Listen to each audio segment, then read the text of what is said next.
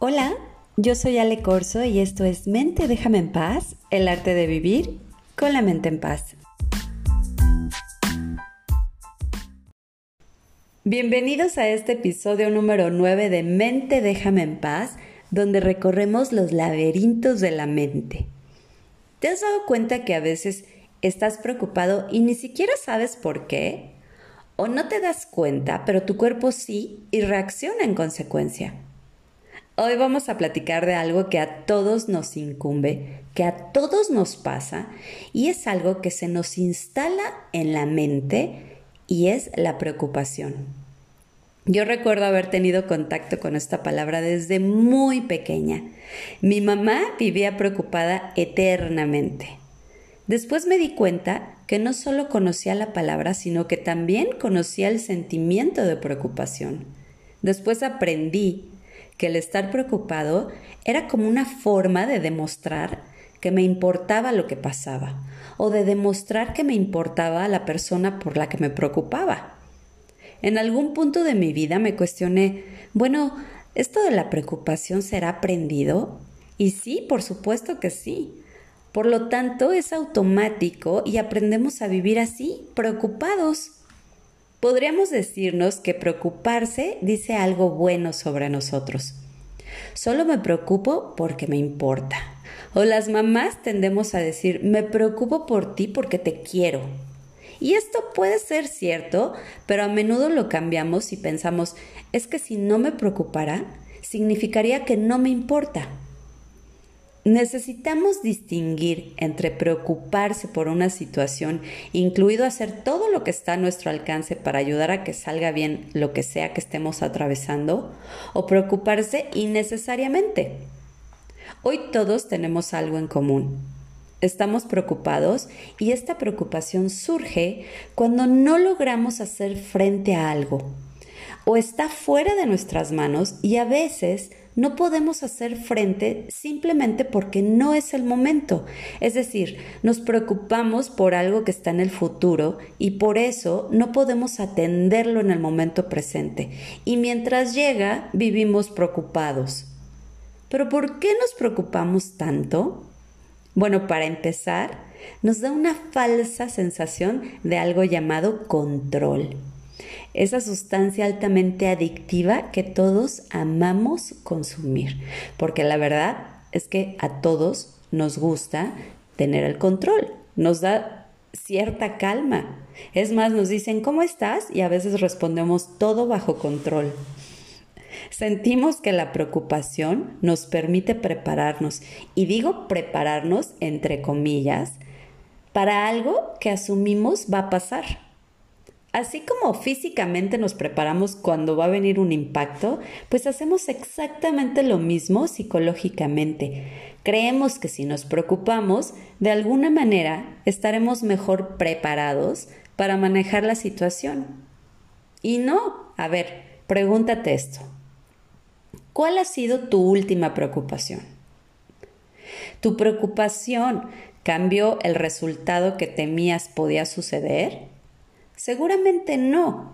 Y si cambió, lo más seguro fue porque tomaste alguna acción al respecto, es decir, te ocupaste de atender el asunto. A veces nos manejamos preocupados y también ocupados, pero podríamos elegir solo ocuparnos si es que nos además nos corresponde hacerlo, porque a veces ni nos corresponde, pero metemos las narices, eso es un hecho. Los adultos mayores, cuando les preguntan si pudiera haber cambiado algo en su vida, ¿qué habría sido? Y muchos coinciden en desearía haberme preocupado menos. Reconociendo que la preocupación no vale lo que puede costar, que es tensión, falta de sueño, irritabilidad, fatiga, problemas para concentrarte, infelicidad general, punto. Después de todo, la mayor parte de lo que nos preocupa nunca sucede. Entonces, ¿por qué preocuparnos tanto? El futuro siempre es incierto, pero cuando estamos esperando un resultado, queremos asegurarnos de que todo salga bien. Y muchas veces, incluso después de haber hecho todo lo posible para evitar un mal resultado o lo que según nosotros será un mal resultado, no podemos eliminar la posibilidad de que algo salga mal. Tal vez pierdas un vuelo o llegues tarde a una junta importantísima porque te atoraste en un tráfico o porque hubo un accidente que te impidió llegar a tiempo o que tu mascota se enferme o que se queden las llaves pegadas o que tus hijos decidan hacer su vida o que se inunde tu calle o pierdas a alguien que te importa. No tenemos el control final. Cuando nos cuesta trabajo manejar la incertidumbre, podríamos volver a la situación en nuestra mente y empezar a rumear, dándole vueltas y vueltas y vueltas a la mente, imaginando qué pasaría si y cómo podríamos manejarlo. Estamos tratando de controlar una situación incontrolable. ¿Puedes tomar acciones? Sí, en un intento de querer controlar el resultado, pero sigue siendo algo incierto. Entonces la pregunta es, ¿es algo bueno que me preocupe? Probablemente no estemos conscientes de este proceso de pensamiento. Para que puedas recuperar el control y liberar tus emociones, te invito a que hagas lo siguiente. Primero, identifica la situación. ¿Cuál es el pensamiento que causó la reacción física y emocional? Aquí ya tienes una pista. Viene el cuestionamiento que te jala hacia abajo, hacia el ¿qué pasaría si? ¿Qué pasaría si la escuela no comienza en septiembre? ¿Qué pasaría si me enfermo? ¿Y si alguien de mi familia se enferma? ¿Y si pierdo mi trabajo? ¿Y si? ¿Y si? ¿Y si? ¿Y si me muero? Otra cosa, califica la intensidad de tu preocupación. Identifica el pensamiento y califica su intensidad del 1 al 100. ¿Cuáles son los pensamientos e imágenes inútiles asociados con la preocupación? Porque hacemos una película visual, somos expertos para eso. Muchas veces, aquellos de nosotros que luchamos con la preocupación tenemos una imaginación muy activa. Inmediatamente vemos en nuestra mente el peor de los escenarios que se desarrolla ante nuestros ojos y nuestro sistema de lucha y huida. Este sistema se activa instantáneamente, estamos hablando ya de nuestro cerebro primitivo. Entonces, tómate un minuto para escribir lo que imaginas que sucederá. Esto podría incluir tu reacción, las reacciones de otras personas, lo que dirán, lo que pensarás o lo que harás, etc. Dale vuelo a tu imaginación y escribe todo lo que puedas. En caso de haber alguna evidencia que respalde este pensamiento de preocupación, entonces, ¿cuál es? Anótalo. Esto te va a dar la oportunidad de hacer un inventario de cuán verdadera y realista es esta preocupación. Una vez que lo tengas, agrega o integra un pensamiento más realista y equilibrado.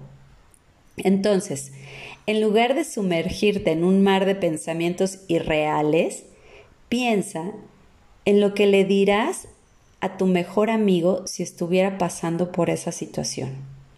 O piensa, ¿qué le dirías a tu hijo si se preocupara por esa misma situación?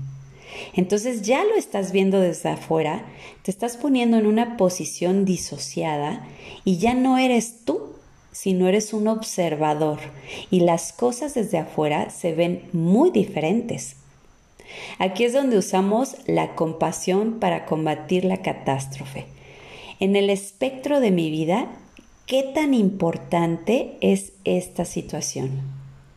Pregúntate, ¿la cantidad de energía que estoy poniendo en preocuparme por esta situación es proporcional a la importancia? ¿La cantidad de energía que pongo en mis preocupaciones ha cambiado la situación anteriormente?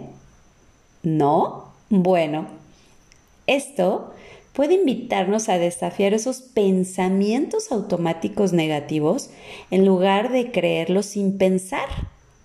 A veces estamos tan arraigados en la preocupación que es difícil pensar en una posibilidad alternativa, porque actuamos de forma automática.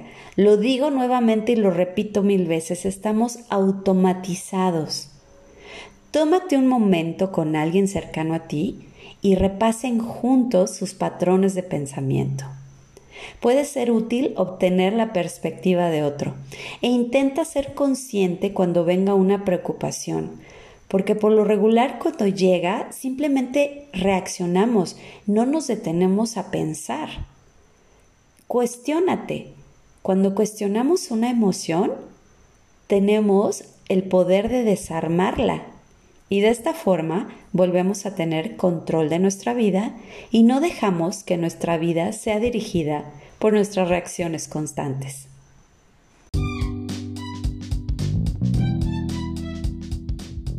Muchas gracias por escuchar este podcast. Yo soy Ale Corso, psicóloga, terapeuta emocional holística y autora del libro Mente Déjame en Paz.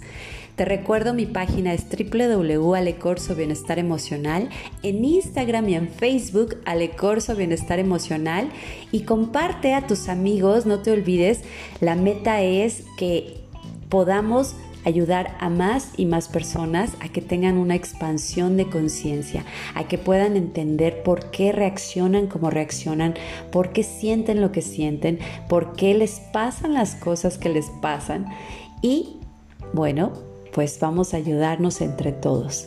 Les mando un abrazo, hasta la próxima.